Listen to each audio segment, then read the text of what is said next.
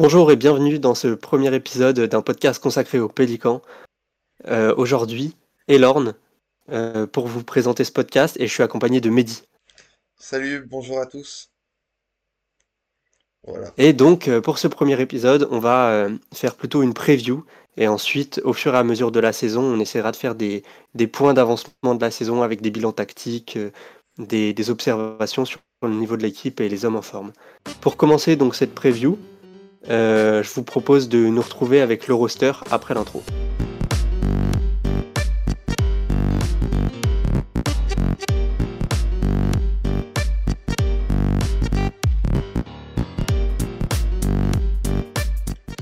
Alors concernant le roster, je vais commencer par une petite. À l'arrière, on va avoir euh, un peu par ordre de par ordre hiérarchique CJ McCollum, Devonte Graham, José Alvarado, Tyson Daniels et Kyle Lewis Jr. À l'aile, on a Brandon Ingram, Herbert Jones, Trey Murphy, Najee Marshall et Garrett Temple. Et à l'intérieur, on a Zion Williamson, Larry Nance, Jonas Valanciunas, Jackson Hayes et Willie Hernan Gomez. Donc je vais laisser Mehdi un peu nous dire ce qu'il pense de ce roster, euh, à la fois ses avantages et à la fois ses inconvénients, et puis on va échanger là-dessus. Ouais, moi ce que on va dire ce que j'aime bien dans le roster, c'est la longueur d'abord des ailiers et euh, des ailiers et même de certains gardes comme euh, Dyson Daniels où vraiment on a euh, la plupart des ailiers qui ont un potentiel de switch qui peuvent jouer sur plusieurs postes. On a vu ça avec Herb l'année dernière, avec Trey, Trey Murphy aussi cette année qui a joué qui a joué dans la pré-saison en, poste 4 mais qui peut aussi jouer 3 et qui a même défendu sur des 2 euh, de manière, on va dire, pas forcément euh, très régulière, mais il peut, euh, il peut un peu défendre sur ces postes-là. Dyson Daniels qui a, qui a montré, euh, qui a montré toute sa longueur aussi pendant la pré-saison. Puis après, il y a une gramme, on présente plus une gramme. Zion est pas très long, et même plutôt petit par rapport aux, aux ailiers, etc. Et ensuite, on a Najee Marshall qui est aussi un joueur plutôt grand et plutôt dynamique. Puis, on a Larry Nance qu'on peut aussi mettre aussi un peu dans les ailiers, même si c'est plus euh, un intérieur. Puis après, on a, des petits gardes pour le coup, très petits, je trouve. Euh, euh, on sait pas faire dans la demi-mesure avec Graham, CJ, José, qui, même Kira, qui sont des, joueurs plutôt très petits, qui n'ont pas un profil physique très, très, très en avance. On va dire, ils sont pas très puissants en fait physiquement. Du coup, il y a un potentiel de switch moins intéressant. Et puis pour les intérieurs, on a Jonas, Hayes, Hernan Gomez et euh, du coup Zayn dont j'ai parlé, etc. Qui sont des joueurs euh, euh, de profil, je trouve, assez différents aussi, physique, de profil physique assez différent. Euh, Donc ça, c'était pour, pour les avantages, et qu'est-ce que tu trouves comme limite à ce roster maintenant? Euh, bah, comme j'ai dit, moi le, je trouve que le poste de garde il est relativement petit. Euh, très clairement, on a mis euh, des ailiers comme Herb Jones au poste de garde parce qu'en fait, on n'a pas de, de très longs, on va dire, de très longs euh, arrières ou de meneurs. Du coup, on joue avec CJ. Du coup, on, trouve une un certain équilibre défensif. Et euh, pour le poste d'intérieur, là aussi, on a plus un problématique de jeu aussi, je trouve. Euh, avec euh, Jonas qui, qui a un profil plutôt offensif, euh, très fort dans dans la création individuelle ou pour jouer en, pick and roll, etc. Hernan Gomez qui est plutôt un joueur de fin de, fin de banc, un 13-14e homme, même si, même s'il a eu le MVP de l'Euro. Et ensuite, on a Hayes, Hayes qui, entre guillemets, a un profil physique plutôt intéressant, mais qui, pour l'instant, a, surtout, euh, a, surtout montré seulement des flashs.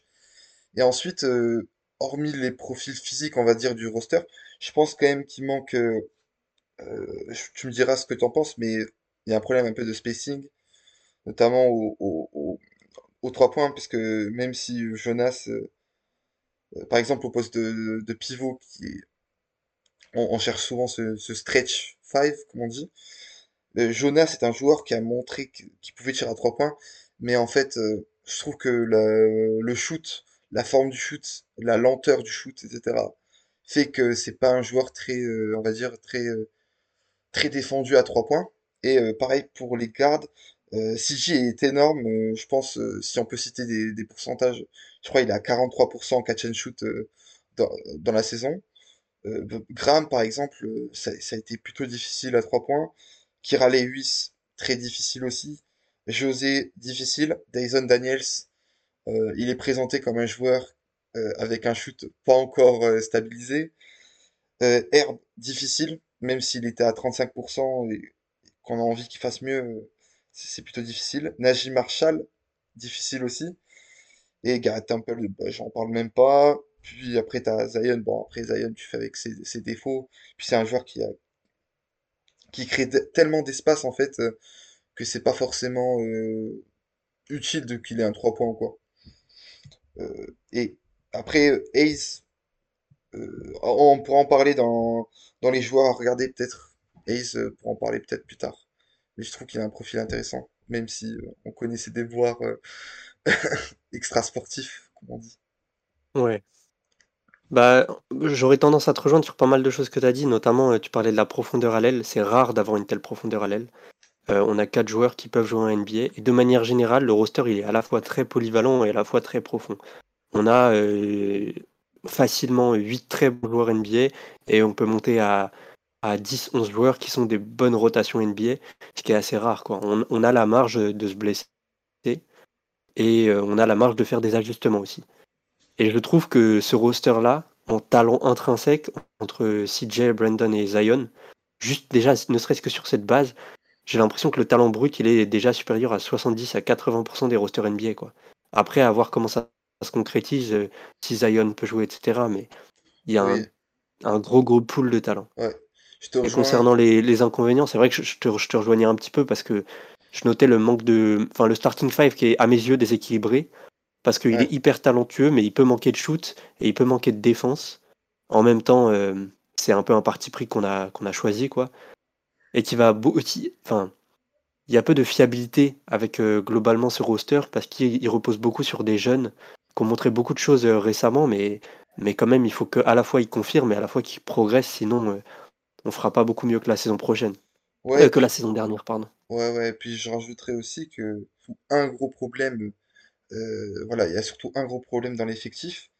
Euh, défensivement, je pense plutôt, parce que je trouve quand même qu'on a, entre guillemets, euh, dans le roster, beaucoup de joueurs qui peuvent switcher, etc., ou un potentiel de switch hyper intéressant. Bon, j'ai cité un peu tout le monde, mais même Nagy, Marshall, que, qui est un joueur que j'aime pas forcément beaucoup, je sais pas pour toi, c'est un joueur qui, je trouve, qui est plutôt très agile et qui peut, en- entre guillemets, défendre sur plusieurs types de joueurs, ce qui le rend intéressant.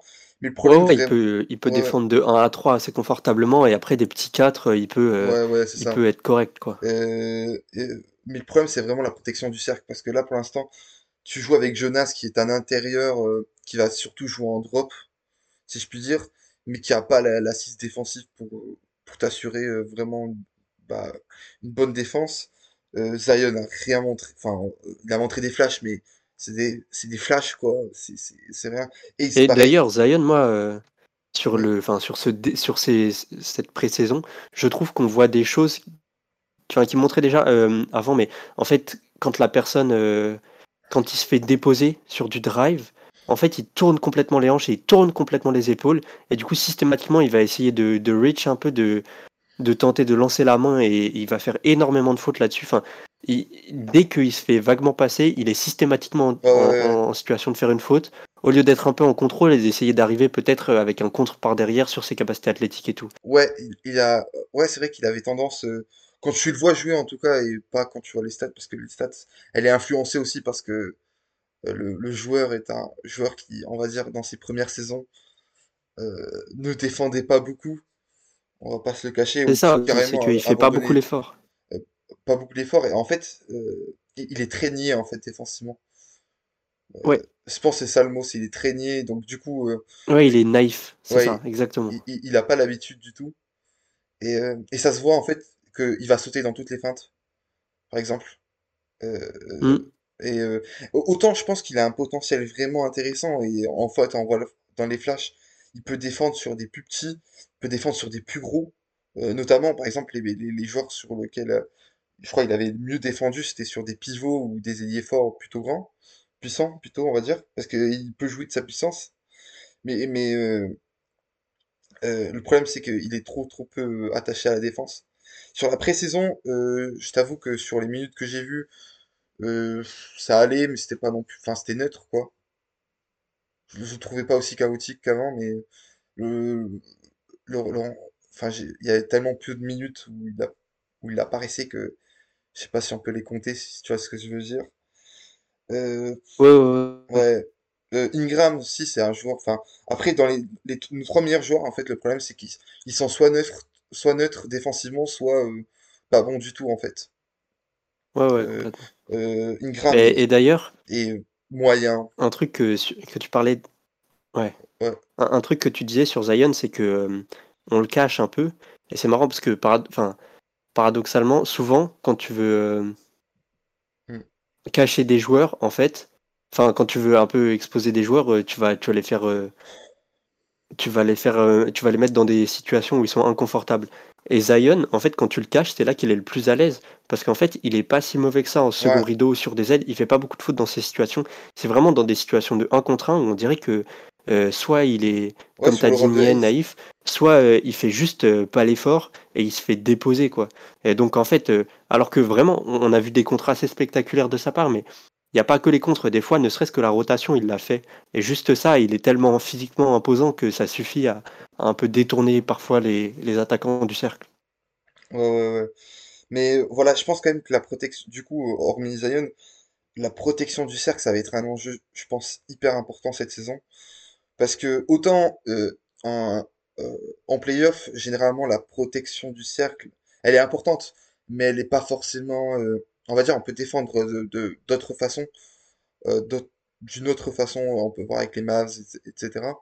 Au- au- Autant en saison régulière, je pense quand même que la protection du cercle, c'est, un des trucs les plus importants qui est. Euh, on peut voir avec des joueurs comme Rudy Gobert, etc.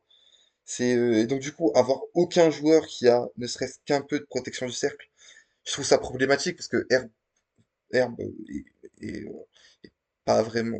En, en tout cas, sur, euh, il, en a fait quelques-uns de protection du cercle, mais c'était pas sur des. euh, tu vois ce que je veux dire? C'était, c'était très, très, euh, de manière très, très faible Oui, mais c'est sur à. des aides, c'est pas lui Ouais, qui est, voilà, je veux dire, ça. il est pas. C'est c'est des, des moments marginaux. La plupart du temps, en fait, il est au périmètre et c'est ouais, juste pas possible pour lui de, de protéger le ouais, cercle d'une puis, euh, quelconque façon. puis il fait déjà, il a, il a déjà un, un très, très gros playmaking défensif. Tu rajoutes à ça qu'il est énorme, euh, il est souvent sur le meilleur joueur adverse, qu'il soit petit ou qu'il soit grand. Euh, c'est ah, tu- après tu peux pas lui demander de, de, de faire 15 millions de rôles euh, défensivement c'est pas possible ni pour lui et je pense que ce sera pas bénéfique non plus pour l'équipe si elle veut si elle veut progresser d'avoir d'être autant d'être autant dépendant d'un joueur défensivement en fait et Ouais, du coup ouais. Du coup moi je m'attends quand même à, à des progressions parce qu'on on va le voir après mais je m'attends quand même à des progressions à ce niveau-là. Euh, par exemple Trey Murphy euh, qui a gagné encore des centimètres. Euh, Ingram aussi, je pense quand même qu'Ingram a, une- a potentiellement peut-être une protection du cercle, on va dire, ou en tout cas un minimum, tu vois, si tu vois ce que je veux dire, Mais au-delà de la protection du cercle, je pense qu'il y a un truc qui est, qui, enfin, qui va avec, hein, mais qui est de, euh, de contenir le porteur de balle, en fait, de contenir les, les, dé- Bah, les joueurs au périmètre. Et en fait, ouais, ça, c'est ça qui rend possible le fait que ce soit JV euh, actuellement euh, oui, en- à la oui, protection de cercle en drop. C'est-à-dire que si on arrive à contenir les porteurs de balle, ce sera moins un problème, ce manque de, de protection d'arceau. Mais par contre, on a des doutes là aussi. On vient d'exprimer ce qu'on avait sur Zion, on vient d'exprimer ce qu'on avait sur CJ McCollum, euh, et Même Brandon Ingram, qui a pris un peu de poids euh, là, donc peut-être ça va l'aider à, à encaisser certains joueurs.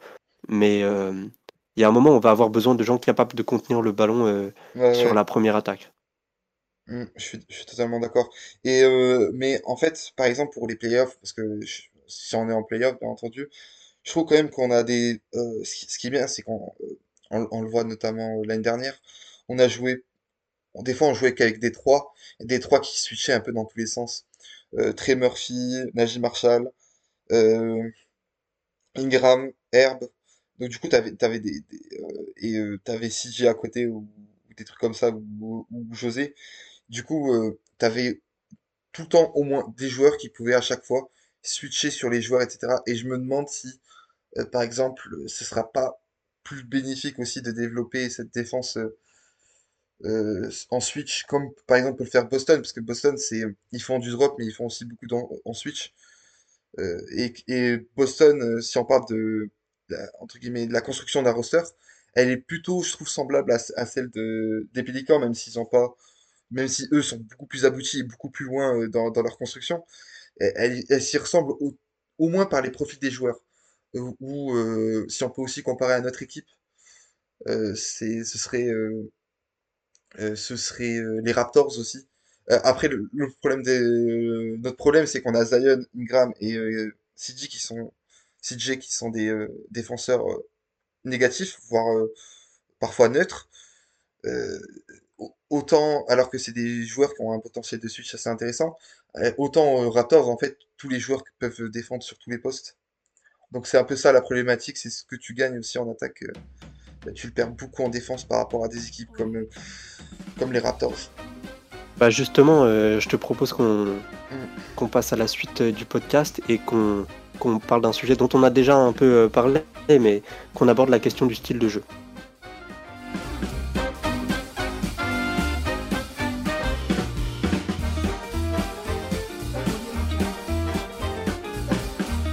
Du coup, sur euh, le style de jeu, je pense que ce serait intéressant quand même pour ceux qui n'ont pas trop vu euh, les Pélicans, de voir qui va composer le 5 majeur. Pour le poste de meneur, je pense que ça va être CJ. Euh, je pense que à l'arrière, on va avoir Herb Jones euh, en poste 2, Hmm, Après, ça va être Ingram, Zion. Zion en, en poste 4 et puis euh, JV en poste 5. Ouais, voilà. Par contre, du coup, ça, ça va être, ça va être dans la continuité de l'année dernière où juste Zion va remplacer Hayes. Par contre, notamment pour les rotations, c'est ça qui va être le plus intéressant. Et c'est ce que je pense, c'est là où je pense que ça va dicter un peu, en dehors de Zion et Ingram, ça va dicter un peu le, notre niveau de jeu cette saison. Euh, est-ce que toi, tu as des joueurs qui, complètement. ouais, est-ce que toi, tu des joueurs qui pourraient, euh, entre guillemets, s'approcher du, du 5 de départ, qui pourraient avoir un vrai plus à ce niveau-là? Et comment tu vois en fait certaines rotations?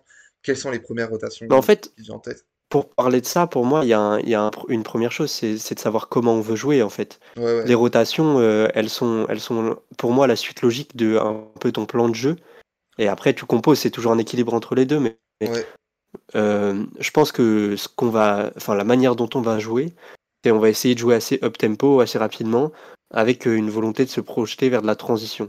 Donc on va avoir euh, soit euh, Valanciunas qui donne la balle rapidement parce que c'est plutôt un bon passeur pour euh, pour un pivot, soit euh, il va protéger le rebond pour laisser les ailiers et les et les meneurs lancer le jeu, et on va essayer d'agresser les adversaires euh, là-dessus. Ouais, Et dans ce cadre-là, bah, ce qu'on a envie forcément, c'est des joueurs assez rapides, euh, des joueurs qui peuvent euh, libérer de l'espace aussi euh, en première intention. Et euh, les joueurs qu'on a qui sont capables de faire ça, finalement, ça va assez rapidement être Graham et puis Trey Murphy. Donc on a parlé du 5, mais Graham, Graham, il a cette capacité et cette volonté de shooter en première intention, surtout sur de la semi-transition. C'est des shoots qu'il aime beaucoup. Et Trey Murphy, c'est juste un artilleur fou. Donc euh, lui, euh, ouais, tu lui donnes Gra- la balle, il est derrière l'arc, il prend le tir, quoi. après Graham, le problème, c'est que euh, Graham, les pourcentages sont pas, sont pas euh, en catch and shoot, sont pas, il me semble, très très bonnes. Il est meilleur, je crois, en, en comment dire, En pull-up. en pull-up en fait qu'en qu'en catch and shoot. J'ai été étonné de voir cette stat. Ouais, donc, ouais, ouais, mais en fait, je me dis d'un autre côté, sur la pré-saison, il a été bon.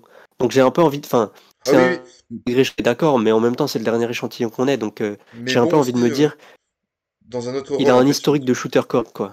Ouais, ouais. Et il a été aussi bon dans un autre rôle, mais ça, je pense que ça, on va revenir après, euh, après dans les rotations. Pour euh, euh, moi, le style de jeu que j'avais aussi, c'est euh, en fait, on, on va, on va jouer comme pour Zion, etc. Parce que Zion, c'est un joueur qui, en, en transition, est absolument incroyable, qui peut être autant à la passe que euh, qu'à la finition. Euh, Mais euh, moi, je pense, moi, je pense aussi qu'il y a un potentiel euh, euh, en- dans le demi-terrain qui est assez incroyable parce que tu as, quand même Ingram et CJ qui sont deux joueurs qui ont euh, parce qu'on n'a pas parlé en fait du style de jeu des, trois. Et souvent en fait il y a, cette question qui revient quand on voit les, je sais pas si t'as écouté, mais les analyses euh, d'autres euh, d'autres médias généralistes, où finalement ils ont un peu peur du euh, un peu, on va dire, un peu peur euh, de euh, des trois joueurs, de comment ils vont jouer ensemble en fait.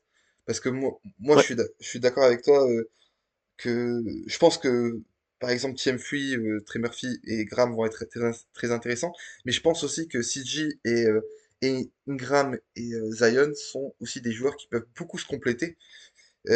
parce que si on, si on revient sur les stats, je crois que euh, et, euh, et Ingram sont à 30% l'année dernière de, de usage rate. Et, euh, Zion en 2021 était quasiment à 30, à 29,8% exactement. Donc c'est quand même des joueurs qui ont beaucoup beaucoup la balle. Mais, mais ce que j'aime aussi en fait avec, avec Zion et, Ingram aussi, ah, aussi j'étais surpris aussi de voir ça avec Ingram parce que visuellement c'est vu les shoots, qu'il prend c'est plus compliqué. C'est que euh, ça- je crois que 56% de, des, euh, des shoots de Zion sont assistés. Euh, je trouve, je sais pas pour toi, mais ça, ça engage quand même un joueur qui est très très qui, qui, joue, qui joue très souvent en fait off-ball. Et oui, c'est un finisseur, c'est ça. ouais, Et c'est, c'est- enfin, c'est surtout dans ce, dans ce sens-là qu'on l'a fait jouer quand mm, il est revenu de blessure sa première saison. C'est vrai que, mais euh, sur du post-up, c'est un monstre absolu d'efficacité. Et, euh, et là, d'ailleurs, se pose euh, encore une limite de notre roster et de notre style de jeu. C'est-à-dire que si jamais on veut le faire jouer en post-up parce que c'est un mismatch absolu, euh, il faut quelqu'un capable de le faire correctement l'entry pass. Et ça, on va peut-être manquer euh, de ouais, joueurs capables de à la fois voir la, le moment où il faut lui passer et à la fois faire correctement la passe d'un point de vue technique, quoi, pour le mettre dans les bonnes dispositions. Ouais. C'est aussi un des défauts, c'est le manque de playmaking ou qui va surtout reposer sur euh, du coup sur nos trois nos trois joueurs CJ, euh, Ingram et, Zion. Bon, dans la situation que tu as posée, Zion, ça va être compliqué. Euh, Mais euh, ça va beaucoup jouer, sur, je pense, sur Ingram. Et moi, Ingram aussi, ce qui est intéressant avec ce joueur, c'est que, je sais pas pour toi, mais j'étais étonné de voir que la plupart de ses shoots sont assistés aussi. Ouais, euh, complètement. Surtout euh, à, surtout à trois points, en fait. ouais, ouais, à trois points, mais aussi en fait à, à deux points, parce qu'en fait, il prend surtout Ouais. des shoots très difficiles, mais généralement, il, il prend des shoots assistés euh, où il va des fois poser un dribble, il va pas en poser deux ou trois. Oui, il se libère ça, assez vite, c'est vrai, de... et il se met assez vite en position de shoot. C'est pas un voilà, joueur qui va garder la balle longtemps. C'est pas un joueur ça. qui va rester sur de l'ISO, dribbler en face de la Si, personne. ouais, Non, non, il aime récupérer la balle dans ses spots et puis artiller direct, quoi. Ouais, et puis quand on regarde aussi les playoffs, même si les playoffs, c'est, euh, on va pas se le cacher, c'est un échantillon très très faible, ce qui était, c'est, Ouais, ce qui est hyper intéressant avec euh, l'utilisation d'Ingram, c'est que lorsqu'il ne pouvait pas, euh, du coup, attaquer, euh, lorsqu'il ne pouvait pas avoir le ballon à cause de la défense mise en place des Suns, c'est un joueur qui va utiliser sa gravité, euh, qui va laisser euh, avoir par exemple Valanciunas le ballon, CJ le ballon, et va utiliser sa gravité pour faire soit des, euh, euh, soit des écrans, soit euh, libérer euh, le libérer l'espace pour que un, un des joueurs puisse euh, faire un cut euh, euh, dans le et ouais, euh, non, non, t'inquiète. ouais et CJ par exemple aussi c'est un joueur qui est surtout à trois points qui a aussi beaucoup de, de shoot assistés et en, fait c'est des joueurs je pense autant Zion qu'Ingram et que et que CJ qui savent jouer euh, on-ball et off-ball en fait. Ça, ça, ça c'est super intéressant. Là, en fait, l'année dernière, pourquoi euh, Ingram a eu 30%, c'est parce que tout simplement, il n'y avait pas d'autres euh, shooters euh, de manière très, très bonne. Euh, Graham avait des euh, pourcentages euh, en chute libre tout, tout au long de la saison. Des fois, c'était incroyable, des fois, c'était euh, c'était un peu euh, scandaleux les pourcentages. Ça a surtout été scandaleux, hein, faut le dire, à part quelques matchs, euh, euh, il a fait une horrible saison au shoot. CJ est venu très très tard. Valanciunas a fait une très très bonne, très très bonne saison au shoot, etc. Mais, mais finalement, en fait, on regarde bien, il n'y a pas tellement de shooters ou de mecs qui peuvent mettre plus de 10 points, en fait, euh, de manière régulière euh, l'année dernière. Et donc, du coup, Ingram a été, euh, devait, en fait, prendre le plus, devait prendre euh, le ballon entre les mains, en fait, pour pouvoir euh, tout simplement euh, gagner des, ga- gagner des matchs. Excusez-moi. Et, et, mais franchement, j'ai confiance dans, dans, sa capacité à jouer plus off-ball et, euh, et vu ses progrès au playmaking, de, de, de jouer, d'avoir un lien entre guillemets plus fort que, que ce qu'on a pu voir avec Zion les dernières saisons. On a parlé donc des trois stars offensives et, euh, et de la capacité de, l'équipe euh, donc à scorer. Bon, l'an dernier, euh, on a commencé la saison de façon très compliquée. Et ensuite, il y a eu le trade de CJ McCollum qui a entraîné à la fois beaucoup de victoires, puis plus de fond dans le jeu, des choses comme ça. Il y avait déjà des choses qui commençaient à se concrétiser, il y avait déjà des améliorations perceptibles dans le jeu, mais c'est vraiment ce trade après le All-Star Game qui a permis de redynamiser l'équipe. Et j'ai regardé le, les ratings avant et après le All-Star Game, donc avant et après le, trade de CJ McCollum. Donc avant le All-Star Game, on est à 108.8 d'offensive rating. Donc la moyenne de la ligue, elle est à 108. Donc c'est à peine au-dessus de la, li- de la moyenne de la ligue. Et euh, en defensive rating, on est à 111.7. Donc on est euh, juste en dessous euh, de la, on est un petit peu en dessous de la moyenne de la ligue qui est à, qui est à 112.5. Ça nous fait un net rating de moins 2,9, ce qui nous placerait théoriquement comme euh, la 21e meilleure équipe, donc euh, la 9e pire équipe finalement de, la ligue. Si on regarde après le All-Star Game, la défense bouge à peine. On prend à peine euh, un point de defensive rating. Enfin, c'est même négatif d'ailleurs. On encaisse plus de points. Par contre, on prend, on a un offensive rating de 117.3, ce qui nous fait un, un net rating de 4,7, ce qui ferait de nous la sixième meilleure équipe de toute la saison, si on avait tenu ce rythme sur toute la saison. Donc, faut se rendre compte qu'en fait, on est une attaque absolument colossale. Ah, ah, On après, a euh, 1000 moyens de scorer et les joueurs semblent se trouver. Il y a, il y a à la fois euh, pas mal de choses euh, qui fonctionnent les unes avec les autres, avec à la fois euh, Jonas Valanciunas qui est un super, un super moyeu, un super hub euh, depuis le nail, enfin depuis le- la tête de raquette, et qui peut scorer en poste haut. Il y a Zion qui a ses capacités, etc. Enfin, on a déjà listé les joueurs. Et donc cette équipe, ce sera avant tout une machine offensive. Il faudra juste que la défense soit suffisante pour, euh, Ouais. pour compenser. Mm, Je suis totalement d'accord. Après, il faut quand même recontextualiser. euh, c'est quand même la fin de saison et généralement les équipes qui vont tanker. Et lorsqu'on regarde un peu aussi le, le, le, le calendrier qu'on a eu, on a affronté bon, des bonnes équipes. hein. On a affronté, euh, genre par exemple, les Phoenix deux fois, il me semble. Euh, les Clippers, Memphis, euh, Golden State, euh, les Lakers Mais surtout, on a Denver. affronté beaucoup de concurrents directs à ce moment-là. C'était Ouais, ça mais aussi. je, je trouve. C'est-à-dire que c'était des équipes qui étaient comparables avec nous et qui avaient euh, souvent un peu plus gagné euh, avant ouais, nous et, et qui donc euh, étaient un peu plus établies que notre équipe à ce moment-là. Et on les a toutes tapées les unes après les autres. Alors, je suis à moitié d'accord parce que si on regarde un peu plus de près, il y a Atlanta et ça c'est vrai. Il y a Sa- Sacramento Kings, mais c'est les Kings. Euh, en, en Il y a fait, les Spurs aussi qu'on a pas mal joué. ouais, mais les Spurs, on a perdu un match par exemple. Euh, Enfin, on a perdu ouais, un match. On a gagné contre Utah euh, de 34 points, c'était un délire. Mais là, euh, là, tu parles juste des tout derniers matchs, mais je parle de moi en général après le All-Star Game. oui, après le All-Star Game, je suis en train de voir en fait euh, les gros gros matchs en fait on, on- on les perdait euh, généralement contre Memphis, Denver, etc. Même si Denver et Memphis on était enfin Memphis non, mais même même si contre Denver on, on était quand même plutôt proches. euh, je trouve Ouais, quand même qu'on les perdait quand même, tu vois, si si tu vois ce que je veux dire. Ouais, ouais, complètement. on, on- on les perdait, donc du coup on, on- voit quand même qu'on avait un peu encore le niveau et que le calendrier nous était quand même un peu bénéfique. On a joué, je crois, deux, deux ou trois fois les Lakers, ouais, Houston, Sacramento, et là on a gagné le match Atlanta, Chicago, Chicago qui avait 15 Mm. blessés. Donc je pense quand même que ça a recontextualisé, parce que même si je suis d'accord euh, techniquement euh, sur le fait que euh, après le, le Star Game, t'as tes entre guillemets tes aptitudes offensives sont multipliées avec le retour en forme de Ingram aussi, faut le, faut le dire, avec CJ, euh, Valanciunas et même le, le la venue euh, en fin de saison de Trey Murphy qui a apporté beaucoup plus de spacing euh, grâce à lui. Euh, je pense quand même que c'est c'est c'est à remettre en contexte en fonction aussi du calendrier.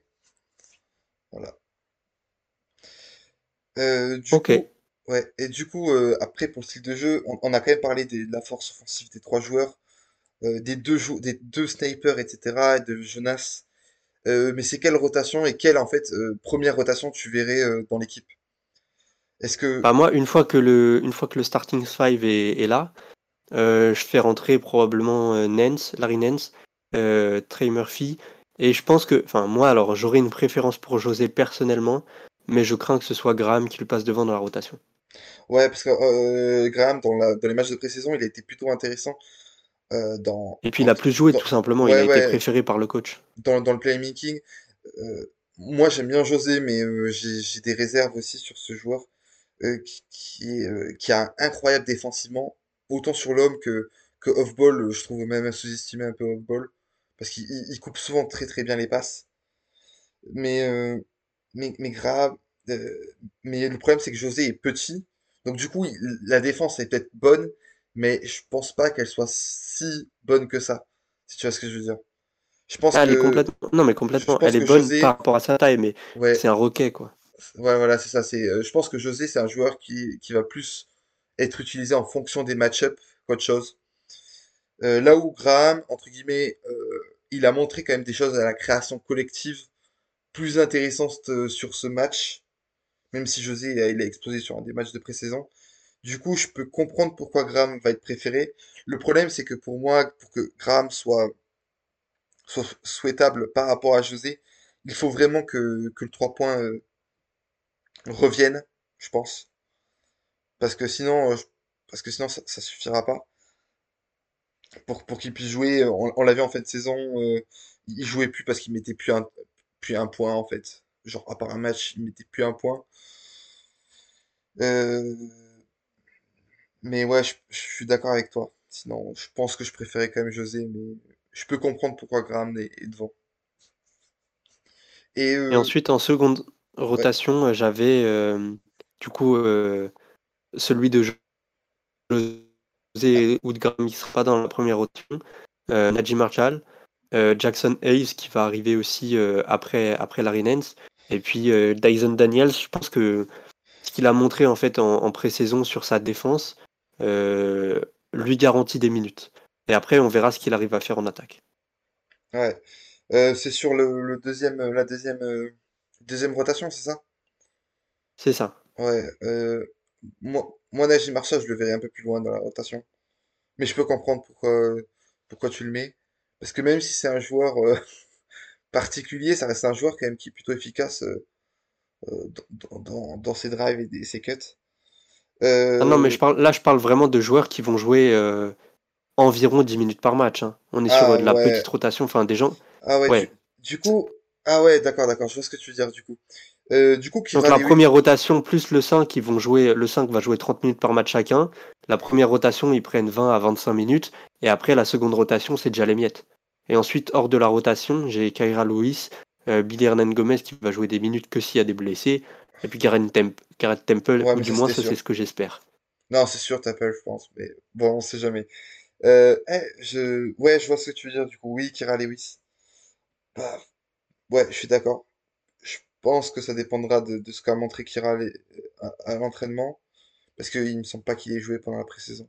En tout cas, je l'ai Il pas a pas, non, c'est ça. Il n'a pas joué, il est encore sur, euh, ouais, sur les encore 3 blessé. contre 3. Il n'est pas encore autorisé pour les 5 contre 5. Vo- Voilà, c'est ça. Donc, euh, ouais, Kira, Kira, ok. Ça, ça dépendra de ce qu'il montre aussi à l'entraînement, s'il y a eu des progrès. euh. En tout cas, c'est clair qu'à la fois nous, les fans, et à la fois le staff, pour l'instant, on compte pas dessus. Oui, oui, Et, c'est normal. euh, Je veux dire, il n'a pas joué depuis un an. Puis euh, même, euh, et même euh, si on n'a a- rien, on n'a rien. ouais, même s'il était sur un beau run, je crois qu'il avait 17 points à un moment, sur euh, une- 5 ou 6 matchs, je sais plus lequel. C'était, assez intéressant avant, avant sa blessure. Ça reste un joueur où, il y a encore des interrogations. Il y a aussi Hayes. Euh, Hayes, euh, Hayes, je suis d'accord avec toi. Euh, mais je pense pas que ce soit le même avis pour Willie Green. parce que tout simplement. Du coup, toi, tu verrais Zion jouer en 5. Ou, ou Nance en en 5. Ou, euh, plutôt Nance, plutôt Nance, mais en fait, euh, l'un ou l'autre, de toute façon. Je pense ouais. vraiment que, euh, que Nance, il fait trop de trucs sur le terrain.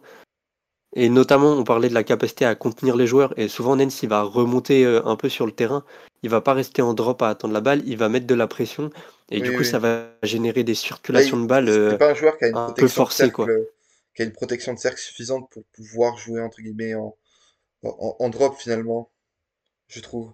Mais en plus, je trouve que c'est modérément vrai ça, parce que euh, ce qu'on peut lui reconnaître, c'est euh, qu'il est hyper intelligent défensivement, mais notamment en fait, il, revenait de blessure euh, la saison dernière. et c'est quand même un joueur hyper vertical de base. Enfin, je veux dire, quand on voit les posters qu'il mettait à LA et même, même un peu aux Cavs.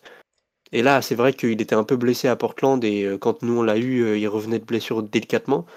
Mais je pense que vraiment, si, en tout cas, c'est ce qu'il dit dans le, dans le Media Day, dans le Training Camp, c'est qu'il semble avoir retrouvé ses capacités physiques. Et là, je pense qu'on peut attendre un peu plus de lui à ce niveau-là. D'accord. Euh, moi, Hayes, euh, c'est un profil que, euh, dans, dans les faits, j'aime bien. Je j'aime pas le, le mec, hein. pour tous ceux que, pour tous ceux qui, qui m'attraperont, etc. Mais, mais le profil est, intéressant parce que il a entre guillemets un potentiel. On avait discuté, tu avais parlé du, de son toucher. Euh, et, et, de ses capacités physiques euh, et de ses capacités physiques. Moi aussi, je trouve qu'il a un profil euh, qui pourrait même compléter en fait les, les, faiblesses entre guillemets de, de Zion à la protection, etc. le problème, c'est que c'est un joueur qui a montré trop de trop de bribes, trop de flash pour pouvoir avoir un rôle suffisamment. Enfin, il a montré des flashs, mais pas de manière consistante pas de manière régulière, on va dire, pour pouvoir, euh, pour pouvoir interpréter un plus grand rôle, entre guillemets, dans l'effectif. Du coup, je comprends pourquoi tu le mets, euh, tu le mets plus bas dans la rotation. Très bien. Ouais. Moi, je pense que Dyson Daniels peut faire un peu plus de minutes en fonction, en, en, fonction de, de la saison.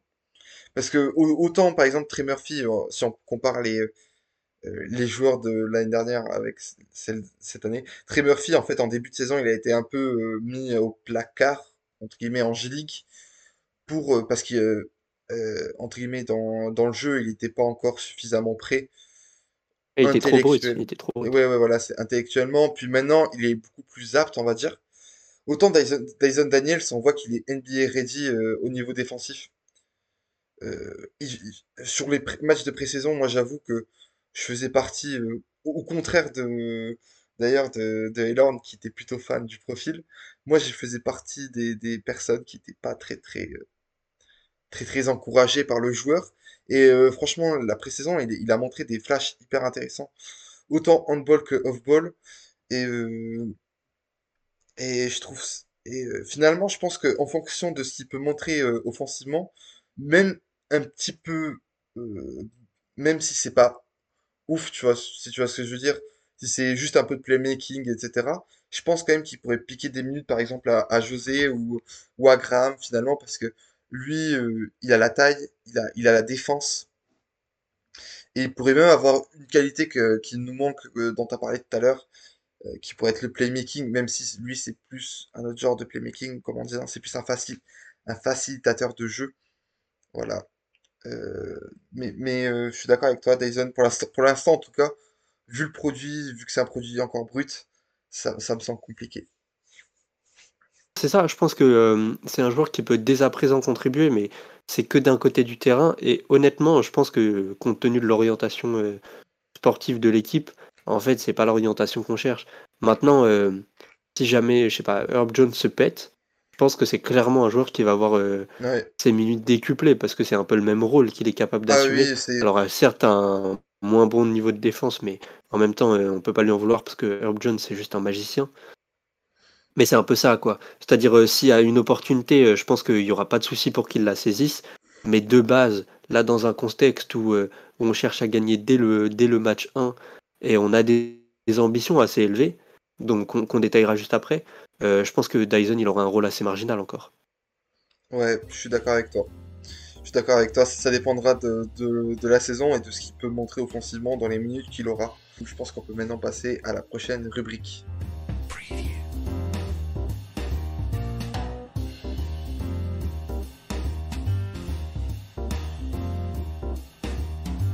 On va donc parler des ambitions de résultats euh, de l'équipe moi, euh, de mon point de vue, compte tenu de la saison dernière, du fait qu'on a recruté un joueur au huitième choix de la draft et qu'on a récupéré Zion, pas de playoff, c'est une saison ratée, et même d'ailleurs, pas de top 8, c'est une saison ratée. Je pense qu'on sera, entre, euh, entre 5e et 8e à l'ouest. Donc là, j'ai pas exactement un classement en tête, mais je pense qu'entre 5e et 8e, c'est raisonnable.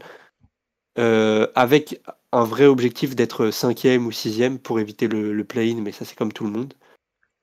Et toi, je sais pas ce que t'en penses. Alors moi j'ai des attentes, on va dire, un peu, un peu moins euh, hautes, je pense, parce que je pense que top 5 ça va être difficile.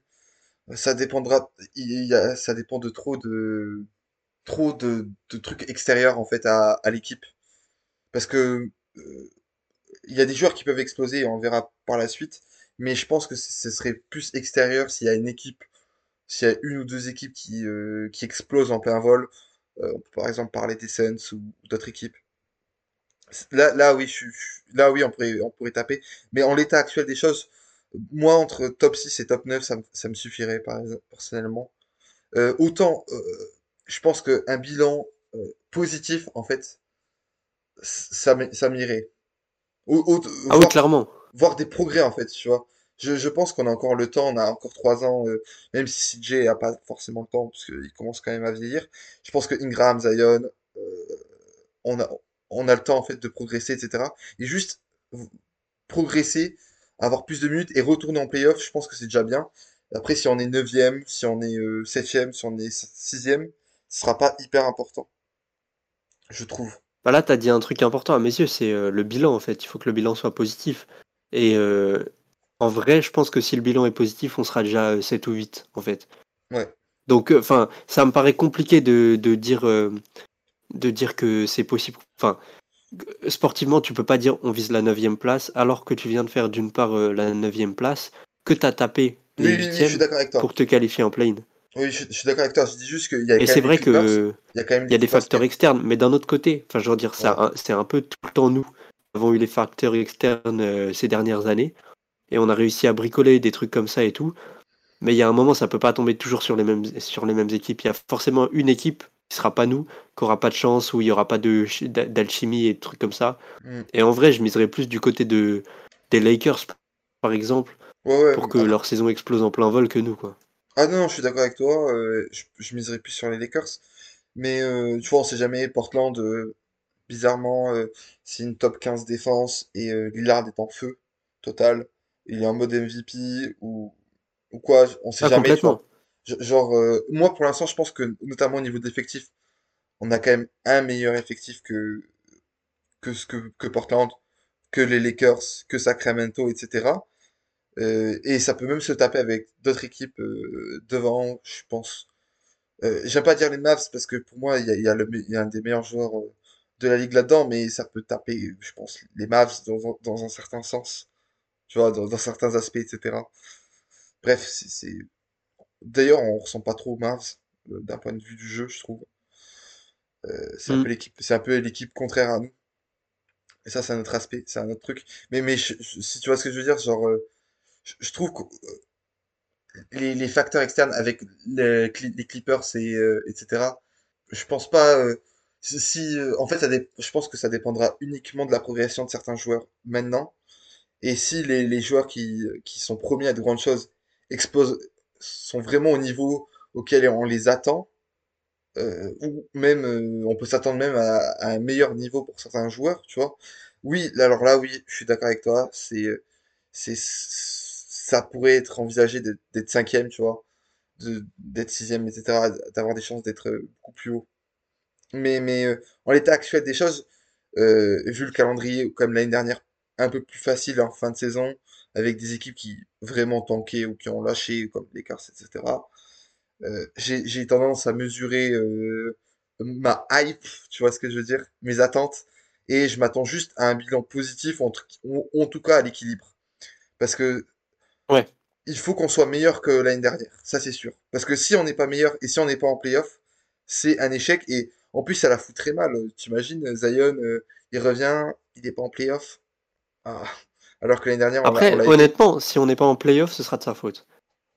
Ah Parce que le roster, il fonctionne sans lui. Et, euh, et si Ah, on n'est pas au playoff, c'est soit qu'il a été nul, soit qu'il a pas joué. Donc dans tous les cas, c'est de sa faute. ah oui, Franchement, euh, moi je trouve qu'à un moment, euh, enfin, genre, j'ai pas envie de lui mettre tout le, tout le poids du monde sur les épaules. Parce que je, ouais, Mais juste, le roster est trop fort par ailleurs pour que, avec lui en plus, ça ne marche pas. ouais, ouais, ouais, je suis d'accord avec toi. C'est c'est juste que moi, Zion, euh, euh, je, je- en, en fait, son fit avec le, le collectif, je le trouve tellement fort, tu vois, que je Ouais, me dis que ça peut pas ne pas marcher entre, entre guillemets avec l'effectif, tu vois. c'est ça. Genre, en fait, j'ai peur, euh, en, en- en fait, j'ai peur qu'on perde quand même parce qu'on est moins fort que, que les autres équipes, si tu vois ce que je veux dire. J'ai j'ai peur qu'on soit comme ça, tu vois. Bah, je pense, enfin, je sais pas. Franchement, je pense que déjà en, en- en saison régulière, c'est vrai qu'on n'a pas forcément la meilleure équipe de saison régulière parce que euh, parce que euh, qu'on on a on, a des feats un peu compliqués. Enfin, l'équipe elle est un peu bizarre quoi. Pas des feats aussi naturels que dans d'autres équipes. Mais honnêtement, euh, je pense que le talent il est trop supérieur en fait. Hmm. Et juste, on a aussi une dynamique qui fonctionne. On a des rotations et des, des joueurs fiables. Donc ça, ça va compenser. Et il y a un truc, c'est que une fois en playoff, par contre, je pense qu'on est trop chiant à jouer. Ah oui, ça, je suis d'accord avec toi. Je suis d'accord avec toi. Je pense que les playoffs, euh, euh, oh, Zi- Zion et Ingram, c'est des profils qui sont trop, euh, trop intéressants en playoff, qui peuvent, euh, des joueurs qui peuvent autant se, se créer des, des tirs faciles, entre Mais même CJ d'ailleurs. hein. Enfin, CJ, Ouais, il a un gros gros historique Ah, en ah, playoff. Il a quasi toujours été bon en playoff. je suis d'accord, mais le Et quasi, c'est par rapport à l'année dernière, je pense. Ouais, ouais, Non, ouais. c'est gentil, Et, gentil, puis après, euh, on a, enfin, on a plein d'ailiers polyvalents. Et donc ça, veut dire, de manière générale, les joueurs polyvalents. Et ça, ça veut dire qu'on peut genre juste euh, être hyper flexible en fonction de l'équipe qu'on joue. Et par exemple, je vois pas, enfin, ça n'arrivera probablement pas parce que ils seront pas top 4 ou nous on, soit, on sera pas top 4, mais euh, je vois pas comment on perd face aux, aux Timberwolves euh, en playoff. je suis d'accord avec toi. Euh, avec les mismatchs euh, de Zion, euh, le fait qu'ils ont pas, le fait que tu peux même décaler Zion en poste 5 et que tu, tu Complètement. décales, tu Tu mets décales Zion en poste 5, ils peuvent plus jouer juste. et Ingram en poste 4 parce que tu, tu vois les difficultés que qu'a Karl Anthony Towns, Ouais. je, je, je vais y arriver, pour, euh, pour défendre, pour euh, défendre des, des petits ou même des grands. Euh, c'est en plus, euh, euh, bref, je trouve quand même qu'on est vraiment un mismatch un peu permanent. Mais, mais je suis d'accord avec toi que en fait, on pourrait, on a tellement de profils différents. Le roster est tellement entre guillemets euh, rempli de joueurs. euh, il y a une richesse de, de profils hyper intéressant en fait dans le roster. Ouais, ouais, Ouais. complètement. Du, bah, du coup, on, on peut transitionner, je sais pas si ça se dit ou pas, vers la, Ça se dit. vers la quatrième, euh, quatrième partie, la quatrième rubrique, qui sont les joueurs à regarder euh, cette saison du côté des Pélicans.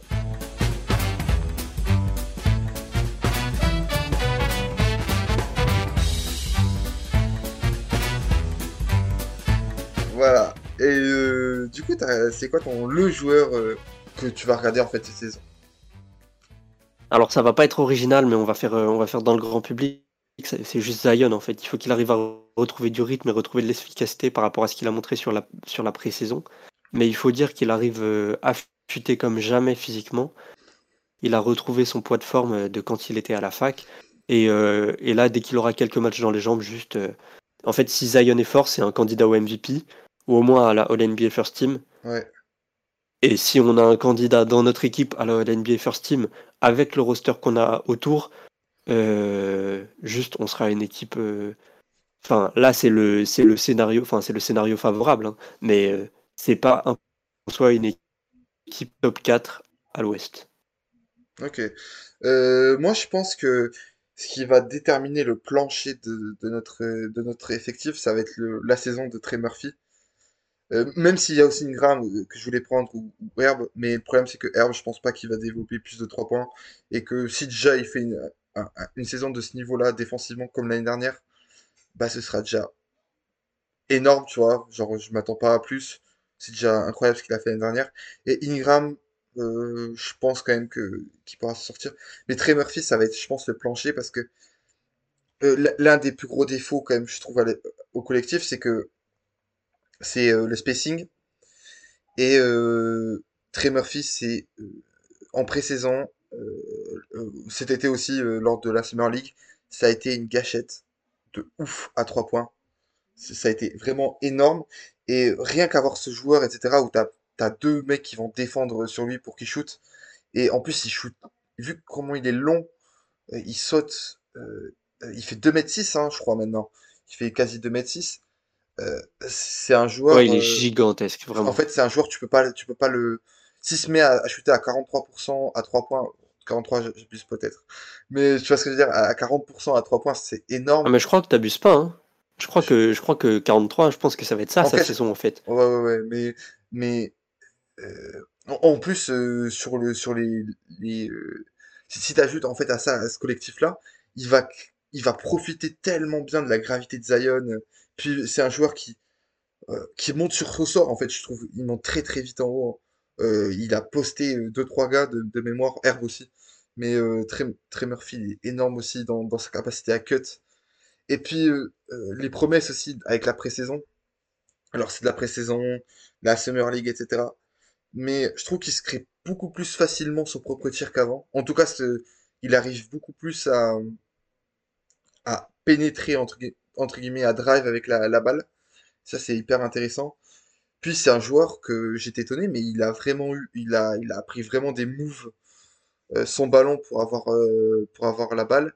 Il y a eu des, Willy Green a installé même des systèmes en pré-saison euh, pour qu'il puisse shooter lui, alors qu'il y avait Ingram et CJ dans, dans, dans le 5. C'est hyper, je trouve que c'est un joueur en fait, ça va être, ça va être le plancher de notre saison s'il shoot il fait ou qu'il évolue encore plus, euh, parce qu'on a parlé que de l'offense, mais défensivement, c'est un joueur hyper intéressant. Euh, dans la Summer League, alors après c'est la Summer League, donc c'est autre chose, mais tu le voyais défendre sur des deux.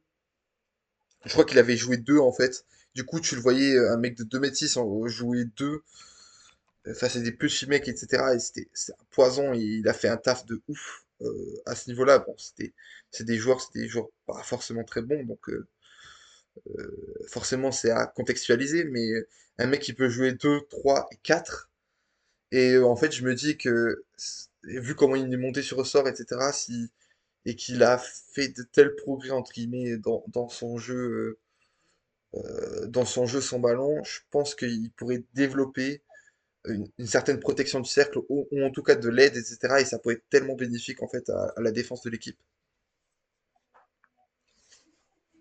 Ouais, je suis assez d'accord, sur le potentiel et enfin, en fait, moi, j'ai là, j'en suis à un stade où j'ai pas trop de doutes sur lui, quoi. Je pense que juste il va artiller comme un taré et et je pense que c'est presque une, une valeur sûre, de l'équipe. Après, je suis peut-être un peu trop chaud sur lui, ça, c'est possible. Non, moi j'adore Mais défensivement, enfin, tu fais bien de le souligner, ne serait-ce que par sa taille et par son envergure, c'est déjà un problème. Il a en plus un peu pris de masse musculaire, donc il va être capable de défendre un peu sur des, sur des, des joueurs un peu plus grands.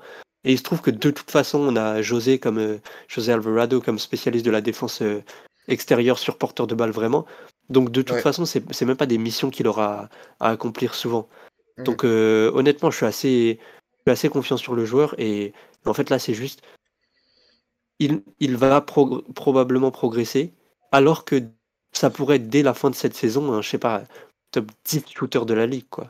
Alors que c'est une ligue où il y a des, il y a des sacrées gâchettes. Ouais, ouais, je suis d'accord avec toi.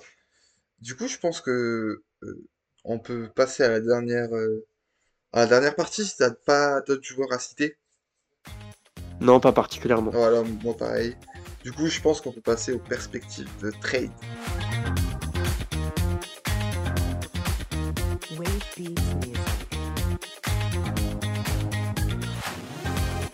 Alors pour les perspectives euh, d'amélioration du roster, que soit, euh, on, va commencer par parler des, perspectives euh, externes, donc tout ce qui est les trades, etc.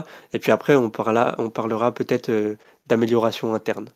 Donc je vais te laisser commencer sur un peu des, cibles que tu as, des, des, joueurs qui seraient à la fois susceptibles de partir dans notre roster et d'autres que, que tu aimerais aller chercher éventuellement. Ouais, du coup, là, depuis le, depuis le début du, podcast, on a parlé quand même de, pas mal de, de mais aussi pas mal de défauts.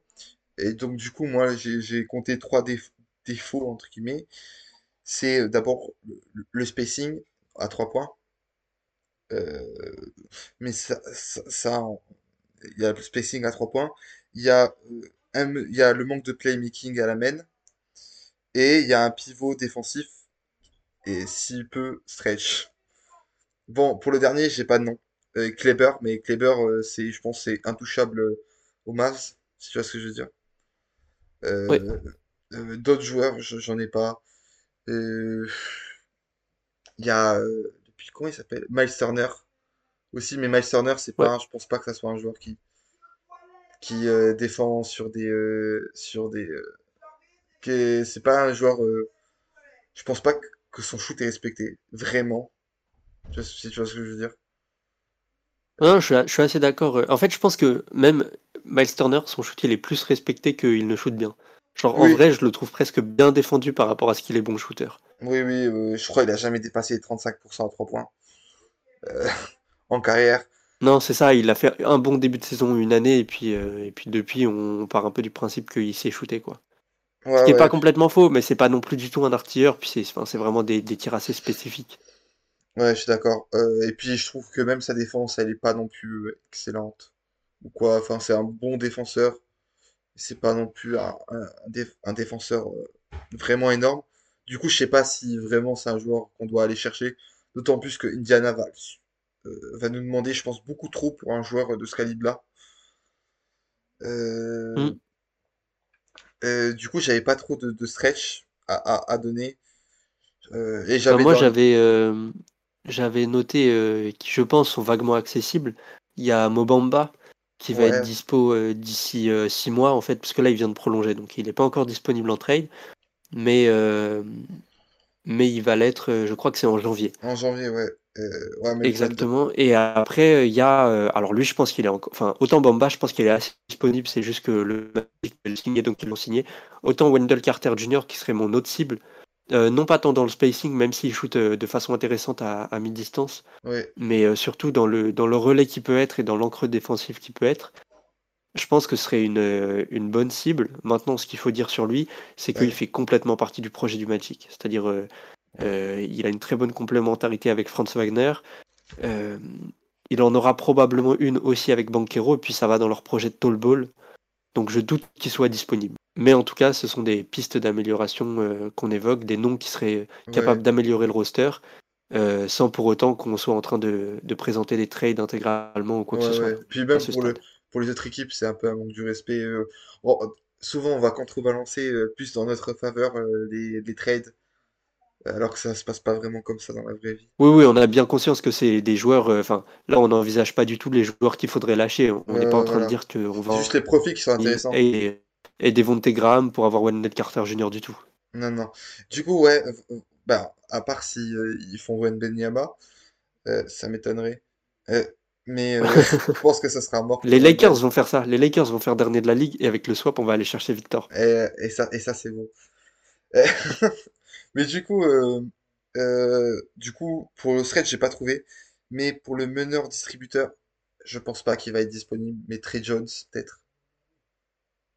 Voilà. Ah ouais, bah moi pour le coup, je pense que Trey Jones, il serait dispo. Enfin, genre, euh, c'est possible d'aller le chercher. Par contre, le, le seul problème avec lui, c'est que euh, il est pas. Enfin, genre, c'est pas un starter, quoi. Ah non, non, c'est bah, pour moi, en fait, tu peux pas avoir de starter à la main. Ben moi, je réfléchissais un peu, genre, pareil, dans des cibles un peu hypothétiques. hein. Mais Ah, euh, si, si genre, non, mais si genre t'as, euh, mettons, un gros pic l'an- l'année prochaine ou quoi que ce soit, ou genre si tu peux trade un swap ou si t'es prêt à lâcher un peu une blinde, t'as lâché même un vrai bon joueur de ton roster, euh, quel- quelqu'un comme euh, Tyrese. Alors j'avais aussi Ah Aaron ouais. Fox, Moi, le je truc c'est pense. que lui, euh, ça marche pas d'un point de vue salarial, Moi, je pense. J'aimerais. mais euh, Tu sais que j'aimerais tellement, mais je pense que c'est mort. pour Haliburton ou pour Ouais, pour De'Aaron De- Ouais, moi aussi, mais je pense, enfin, tu vois, c'est genre vraiment une hypothèse un peu lointaine. Je je pense que suis pas en train de dire qu'on va aller le chercher, mais je pense que c'est une vraie, euh, ce serait une vraie option crédible, Un, un me- un meneur qui, euh, qui lâche la balle, qui shoot à 3 euh, et qui distribue de manière incroyable. Qui défend bien aussi. qui défend. En plus, il est long. il a des défenses Ouais. on-ball et off-ball. Oui, ce serait le joueur parfait. Malheureusement, Puis il a un peu fait ses preuves déjà aussi. C'est pas genre, ouais, euh, c'est pas comme si tu vas chercher un meneur hyper prometteur, mais en vrai, euh, il a rien montré, tu vois. Ouais, ouais, mais du coup, moi, j'ai fait Trey Jones, mais Trey Jones, euh, dans les profils qu'on pourrait aller chercher en, en backup, en meneur backup, ça peut être intéressant. Ouais, ouais. Est-ce que c'est un Bah, je suis assez d'accord, mais c'est juste que je Seth vois Jones? pas trop. En fait, je pense que José est pas tellement moins bon que Trey Jones. Mais par contre, il est meilleur enfin, il est signé défensivement, sur plusieurs années, donc je... il est meilleur défensivement, mais je pense la main, quand même, à la distribution, etc., c'est pas le même. Je suis allé voir les stats un peu de Trey Jones, je sais plus si je les ai ou pas. Je suis allé, je suis un peu, je suis allé du coup un peu voir les stats de Trey Jones, Et euh, euh, c'était un joueur qui perdait très très peu la balle en fait, par rapport à ce qu'il distribuait. Du coup, c'était assez étonnant. Et, euh, et euh, du coup, du coup, c'était un peu le profil. euh, Moi, j'avais Tyus Jones en fait en premier, mais je pense que c'est mort en fait. Euh, Bah, Tyus Jones, contrairement à Trey Jones, il est dans une équipe compétitive. Donc c'est sûr que hmm. dans la mesure où c'est un, un joueur qui participe euh, aux victoires des Grises, alors que Trey Jones, il est dans une équipe euh, qui va viser victor, quoi. Ouais, c'est ça. C'est euh, voilà pourquoi moi je préférais quand même Trey Jones. Et je pense que quand même le profil de Trey Jones c'est hyper intéressant. Ouais, et puis il est moins cher en plus. ouais, il est moins cher, etc. Parce Et qu'il est moins accompli que son et frère. et puis quand tu regardes de ce qu'on peut entendre de certains podcasts, etc. Il a l'air d'avoir un peu plus de potentiel que son frère, de ce qui se dit.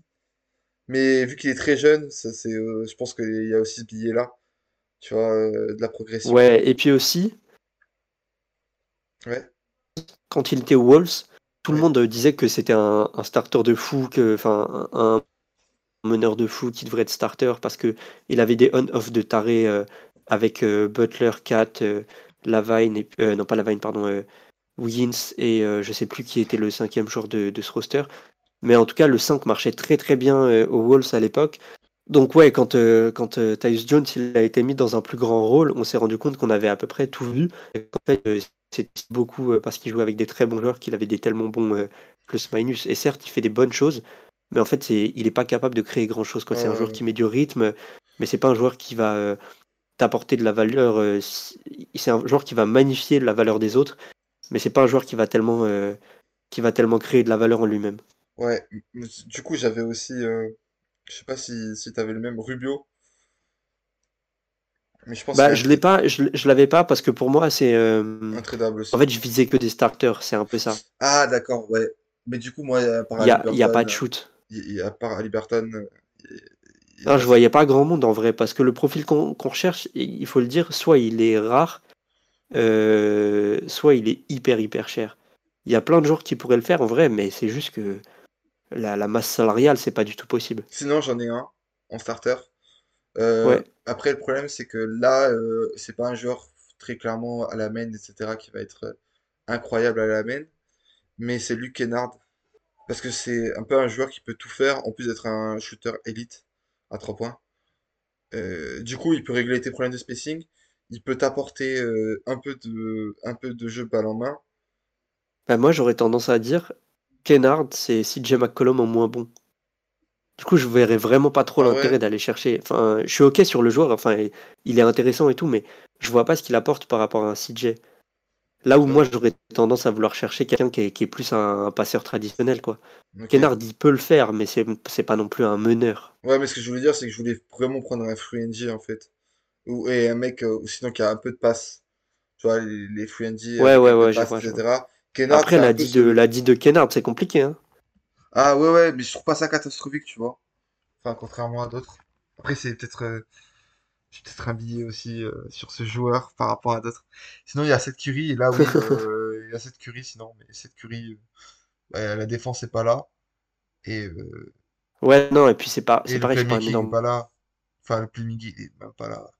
Mais juste, c'est un meilleur, c'est peut-être le meilleur shooter de la ligue à 3 points. Derrière Curry. Enfin, l'autre, l'autre Curry. En tout cas, en catch and shoot. Éventuellement, on pourrait parler d'autres d'autres joueurs capables de, de se développer, qui pourraient apporter des solutions sur les problèmes qu'on a soulignés. Euh, ouais. Euh, du coup, le Ouais, profil le du coup de Hayes me plairait dans les, dans, euh, le, le profil théorique de Hayes me plairait parce que c'est un joueur qui euh, peut développer de la rim protection, qui a montré des flashs, en tout cas la, la rim protection, qui a un physique qui lui permettrait d'un peu plus switch sur des joueurs plus petits, même si c'est pas non plus un switch de, même s'il switch pas de manière très, euh, même si c'est pas incroyable non plus. Et puis, c'est quand même un joueur qui, avec du toucher, qui pourrait développer notamment un shoot. Et je crois que statistiquement, il est plutôt intéressant. Le problème, c'est que l'échantillon est tellement faible que c'est pas non plus euh, intéressant d'analyser cet, échantillon à trois points. Mais le geste, en tout cas, est pas mal, je trouve, euh, pour, pour Ace. Ouais, mais moi, en fait, le truc, c'est que euh, en fait, j'espère presque qu'il va flop, qu'il va Ouais. sortir de la rotation et qu'on Je, va veux- pas le je, prolonger. je suis d'accord avec toi. Parce Je que, parle juste de profil parce que la vérité, c'est que c'est un mec qui tabasse euh, sa meuf, Et genre, euh, en vrai, euh, je pense qu'il est vraiment très très con, quoi. Et, il a montré et il a eu un peu tous les outils de pour réussir dans la vie, et pourtant c'est un peu compliqué, donc franchement, moi je veux juste pas de lui. idéalement, il est nul et il se casse. Moi, c'est direct. sinon, sinon, au pire, ce qu'on fait, c'est qu'on tank pour OMB et on revient l'année prochaine pour gagner. T'en penses quoi? On va pas faire ça tous les ans là, ça commence à faire beaucoup d'années. Non, non, je en tout cas, on va prier pour, euh, pour voir les Lakers le plus bas possible, en tout cas. Ça, Ouais, par contre, ça c'est. Ce serait une dingue si on pouvait récupérer vraiment du coup, le. t'as, t'as un joueur que, Le pic des Lakers, c'est que ce soit encore un pic top 10. Du coup, t'as, t'espères une progression pour un joueur ou pas? Euh, bah, c'était plus euh, des, des, des, trucs dont on a déjà parlé. On a parlé un peu de, de Dyson Daniels et de ce dont il a besoin pour euh, évoluer.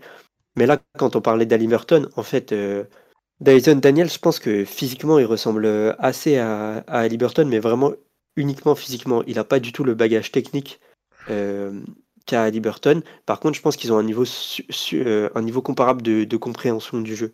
Et donc, si jamais il développe, mais ne serait-ce qu'un petit peu, euh, des outils qu'il a, mais déjà, mais, mais il les a vraiment très peu, quoi.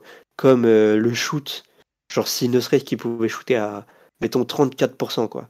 Euh, être un peu capable de dribbler et, de, et donc de porter la balle. En fait, Dyson Daniels, qui se développe correctement, c'est le joueur parfait. C'est un joueur qui va pas beaucoup porter la balle, qui va juste remonter la balle, lancer le système, se mettre dans un coin, éventuellement faire quelques cuts, Mm. Et voilà, donc euh, c'est un peu ça. C'est genre si Dyson Daniel se développe correctement, le roster est parfait.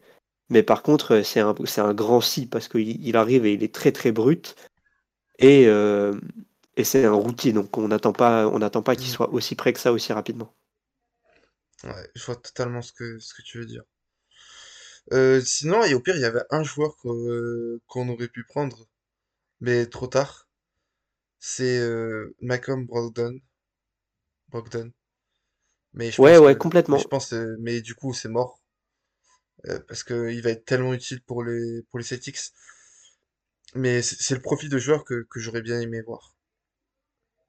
Bah, moi aussi, théoriquement, le truc, c'est qu'il sortait de, de saison compliquée. Quoi. On a, on a, vrai, on a vraiment aucune garantie sur son niveau. Ouais, sur, sur ses blessures, etc. Ouais, je suis d'accord.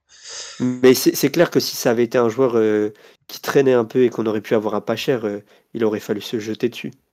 Ouais, voilà. Après, je pense aussi que d'ailleurs, c'est un joueur qui avait des ambitions sportives que nous, on pouvait pas lui garantir. Ah, ça oui. Ça oui, je suis d'accord avec toi. Euh, du coup, j'ai pas tellement d'autres joueurs. Non, moi non plus. Après, enfin, c'est comme partout. C'est genre, si tes joueurs ils progressent au shoot, ce qu'on est en droit d'attendre? Parce qu'on a le meilleur coach, euh, le meilleur shooting coach de la ligue. Euh, ça devient d'autres joueurs. Si José devient un shooter fiable, d'un coup, ça devient un starter il a pas presque, presque ok quoi. Euh, starter, ouais. ouais. Non, mais pas, pas forcément dans notre équipe, mais dans l'absolu quoi. Ça pourrait être un starter dans certaines équipes. Oui, oui, oui. oui. je suis d'accord avec toi. Je suis Et en fait, le truc, c'est que je m'inquiète un peu de notre manque de, de gestion de tempo. Et José fait un peu mieux ça que CJ.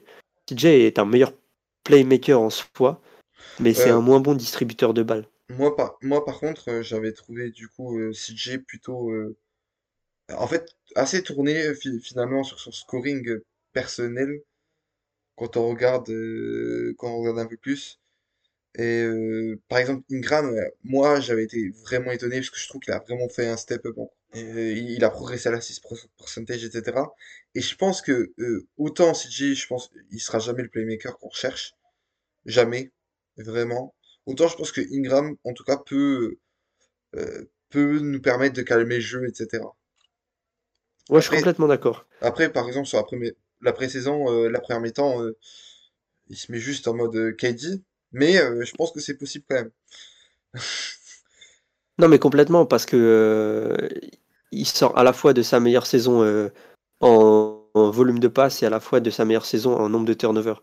Donc euh, clairement, enfin, on, est en droit d'attendre de sa part euh, des, progrès, une évolution là-dessus. Mais bon, c'est en fait, ce sera jamais un, meneur. Non, non, jamais. Et, Mais euh, et finalement, c'est ça qu'on cherche. Oui, mais euh, fina- ouais, je vois ce que tu veux dire. Mais euh, des ailiers meneurs, euh, il il en existe deux, un. Parce que je pense pas que Doncic soit un vrai men- soit un vrai ailier. Mais euh, il y a que LeBron, quoi. Tu vois? Non, non, non, mais complètement, c'est ça. On est, c'est pas légitime d'attendre ça de lui. non, je, je- voilà. Si, si, et franchement, je sais pas si, pour conclure en fait un, un peu, parce que là on est plus dans la conclusion, euh, je sais pas si c'est franchement un besoin tel que ça au, au niveau du playmaking, parce que t'as quand même Zion. Zion, c'est un joueur qui crée tellement d'espace finalement. Après, tu peux pas l'avoir tout le temps dans le terrain, mais c'est un joueur qui crée tellement d'espace, euh, enfin, qui crée tellement d'espace que les solutions de passe, euh, ça va être direct en fait, tu vois. Ça va être, il faut juste que les, je pense que les joueurs doivent Ouais, juste complètement, apprendre à faire la passe qu'il faut au bon moment. Et, et ça, Herb est capable. Euh, Dyson, euh, il l'a montré. Vu que tu as trois joueurs et trois joueurs qui créent, qui créent pas mal d'espace, ça va être hyper intéressant en fait. Et donc du coup, le besoin en playmaking, il est pas si important que ça. Mais d'ailleurs, euh, en vrai, tu l'as dit, hein, on va créer tellement d'espace, euh, ne serait-ce que parce que euh, le talent intrinsèque du roster, il est colossal, que en fait, ce besoin de playmaker un peu plus traditionnel, il existe que pour les fins de match. Ouais, c'est On ça. a à la fois des joueurs jeunes pour beaucoup et puis très tournés vers le scoring pour eux-mêmes sur l'ISO. Et c'est vrai que ça, ça peut, ça peut présenter ses Mm. limites euh, sur des fins de match. Et donc, euh, on en revient un peu à cette attaque de feu dont on avait parlé plus tôt. C'est-à-dire que si jamais euh, on n'arrive pas à créer de gros écarts, j'ai assez peu confiance dans cette équipe pour gérer dans le clutch. Moi, pas tellement, parce que je- Zion a des... Parce que même si on doit pr- prendre les, les chiffres dans le clutch, etc., euh, Zion a quand même des chiffres énormes dans le clutch en termes de, de pourcentage. Ouais, Donc, mais il y a euh, l'échantillon, quoi. C'est, il a tellement peu joué. euh, oui, oui, je suis Et d'accord. puis en même temps, en même temps, euh, c'est vrai qu'il a des très, enfin très offensivement, c'est hyper prometteur, mais il faut réussir à amener la balle jusqu'à lui d'une part, et puis après c'est aussi ce qui te coûte défensivement dans le clutch. Ça mm, c'est ça c'est chaud pour l'instant. ouais, je suis totalement d'accord avec toi.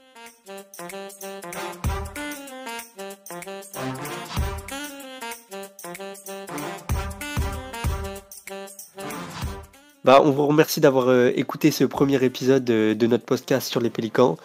Euh, vous saurez le nom avant nous probablement parce que là c'est pas encore déterminé, mais en tout cas on est assez fiers de vous de, vous proposer ce projet et puis on espère que ça va que ça va perdurer à travers la saison. Merci de votre écoute et bonne journée à vous. Merci à vous.